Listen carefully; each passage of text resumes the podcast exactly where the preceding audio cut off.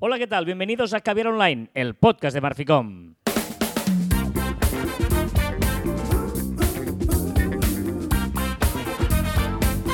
Hola, Joan Martín. Hola, Carlas. Hablamos de marketing, de comunicación, de redes sociales, del mundo online, pero también del offline, ya lo sabéis. Contenido de calidad en pequeñas dosis. Muy bien, estamos en pleno mes de julio, estamos en... Estás de vacaciones, dilo, dilo. Sí, sí, sí, sí, ahora mismo estoy en principio en Málaga. Pues yo estoy trabajando. Pues yo estoy aquí tranquilamente en Andalucía, al sur de España, gozando de unas merecidísimas vacaciones. Buen tiempo, ¿no? Seguro. Eh, Frío, sol, incluso. se está perfecto. Bueno, un festival, un festival. Está Estos- lloviendo y no me quieres decir, ¿verdad? Pero bueno, estos son los eh, caviars online de verano, en los cuales lo que hacemos es eh, volver a los básicos, ¿eh? hablar de conceptos de marketing en el que intentamos contaros, pues, eh, de- de- a nivel muy básico, eh, algunas de las características y conceptos de marketing que hay que tener en cuenta y ver cómo los podemos usar para nuestra estrategia, para nuestra idea, para nuestro negocio, etcétera, etcétera, ¿no?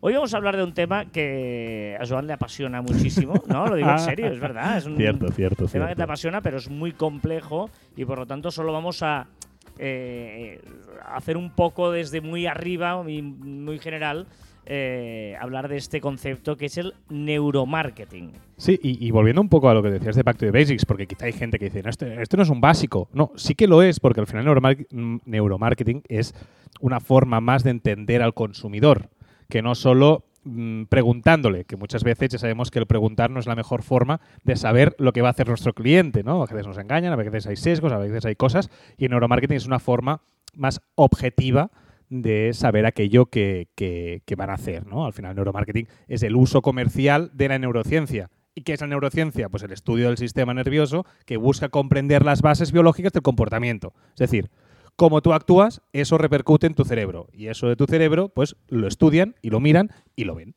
Sí, de hecho, eh, eh, a, a nivel, eh, esto se complica, ¿no? En el momento en que se hacen grandes estudios, grandes historias para ver, ¿no? Ah, ¿no? El típico lineal de supermercado, en el que con unas gafas pueden mm, ver dónde va la vista y depende de dónde vaya la vista, etcétera, etcétera. O simplemente eh, es jugar con el recuerdo, ¿no? A veces hacer, mm, yo qué sé, utilizar es que estoy, estoy espeso hoy, ¿eh? pero el monstruo de las galletas eh, o algo de Barrio Sésamo para ¿no? conseguir empatizar eh, un producto con, con eso, te, recuerda a la infancia y eso en el fondo también es neuromarketing. Bueno, el hecho, mira, y ahora me recuerdas esto, y, y déjame que te ponga un, un par de ejemplos que, que los he visto esta semana.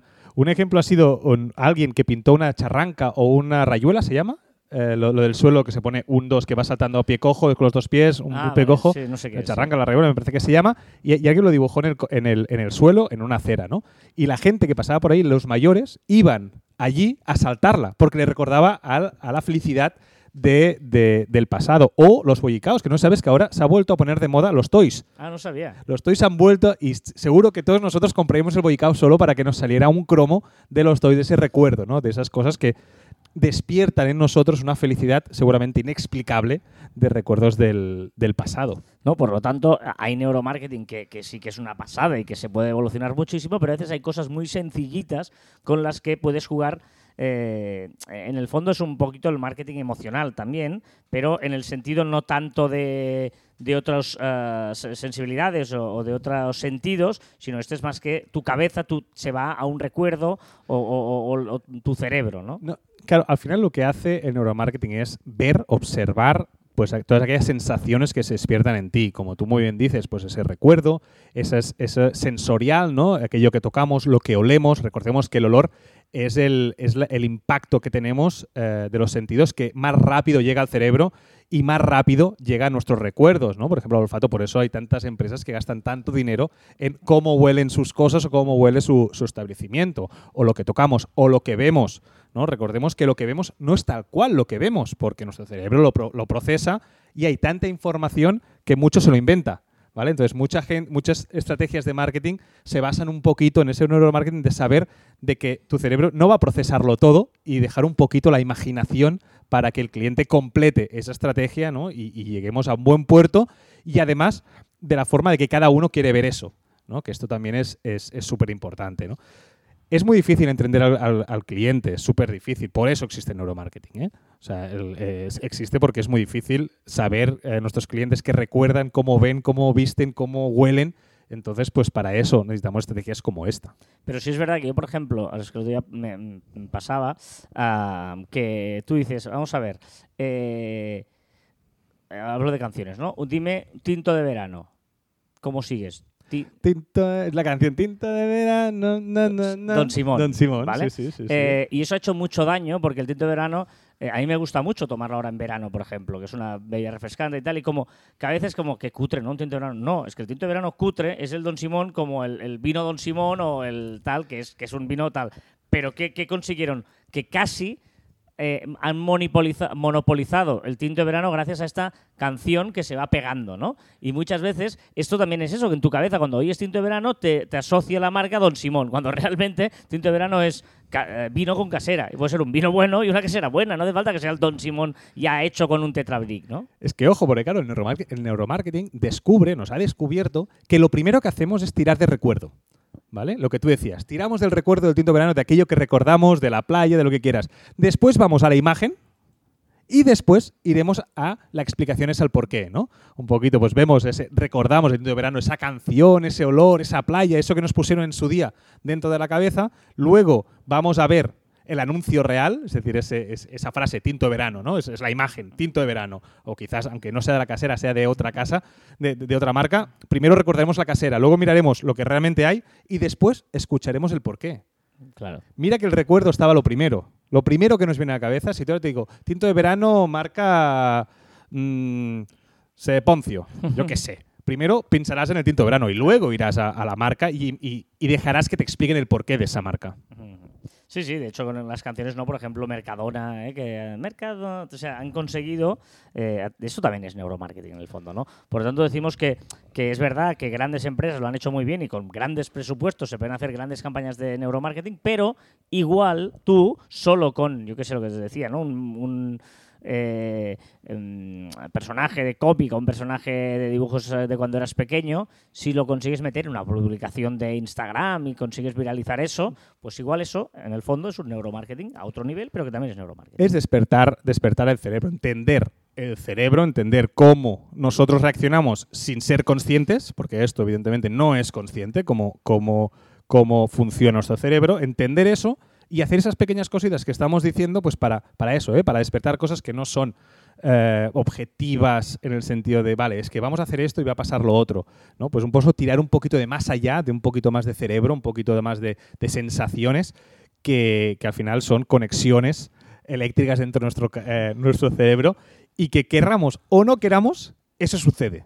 Por lo tanto, de una forma u otra, por lo tanto, pues lo que tú decías, ¿eh?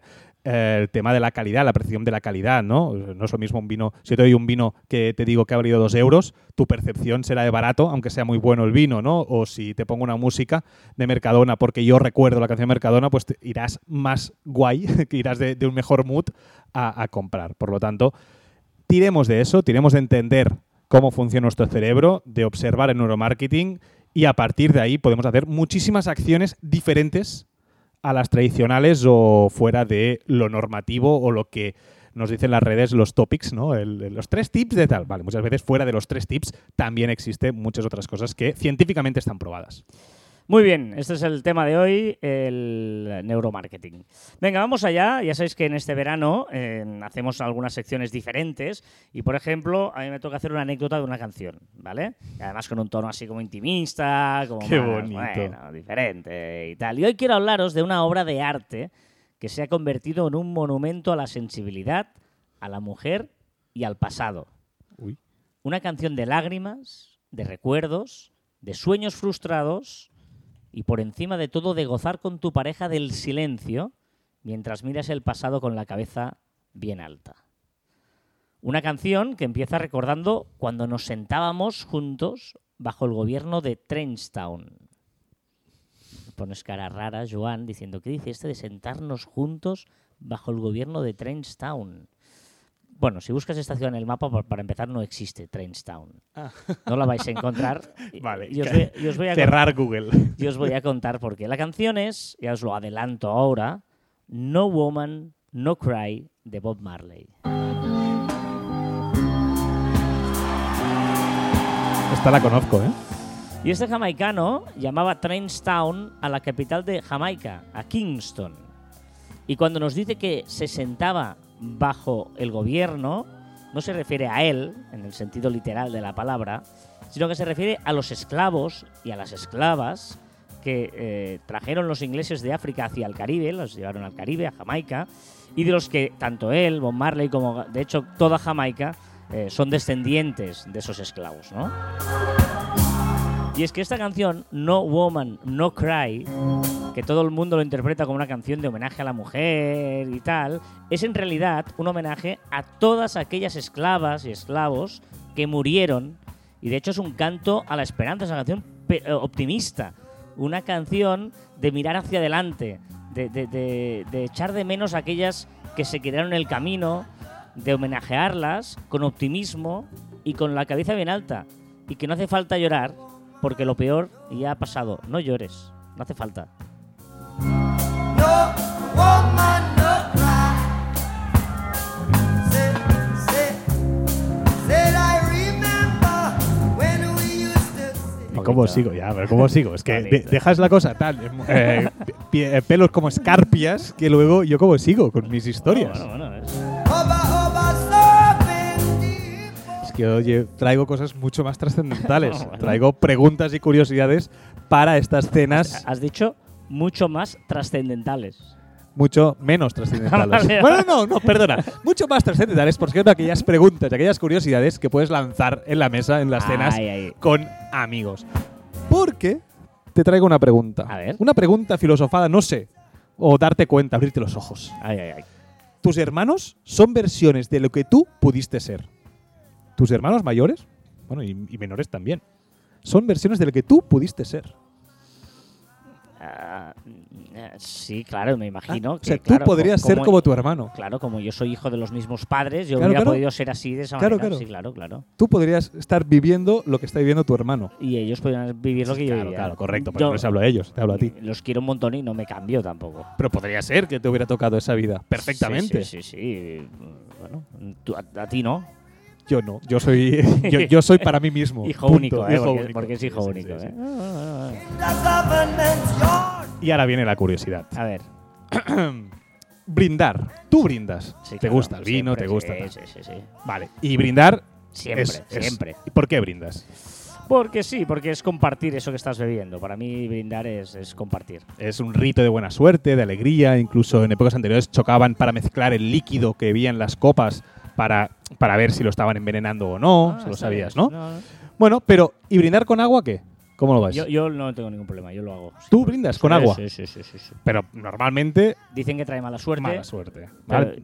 pero yo brindo con agua. Tú brindas. Bueno, es que te da igual estas cosas. Sí, sí, pero yo soy de los que no soy supersticioso porque da mala suerte. Exacto, ¿vale? O sea, de este punto. Pues, te- o sea, un, un estudio de la marca Pierre, de esa marca de, de agua, de agua Sí, con, sí. con gas, eh, dijo que el 30% de españoles cree que brindar con agua da mala suerte. Pero el 75% de españoles no brinda con agua, por si acaso. Sí, sí. Esto es lo de no soy supersticioso por si acaso da Pues- mala suerte. Pues es eso, sí, sí. Vale, correcto. Pues la teoría más plausible del por qué brindar con agua trae mala suerte es que sea de origen en la mitología griega, ¿vale? Donde brindar con agua se realizaba cuando algún ser querido mo- moría. Por lo tanto, brindar con agua Ah. era desear la muerte al otro o de- mal presagio de que claro, alguien cercano claro, claro, claro. iba a, a morir. Mm. ¿Vale?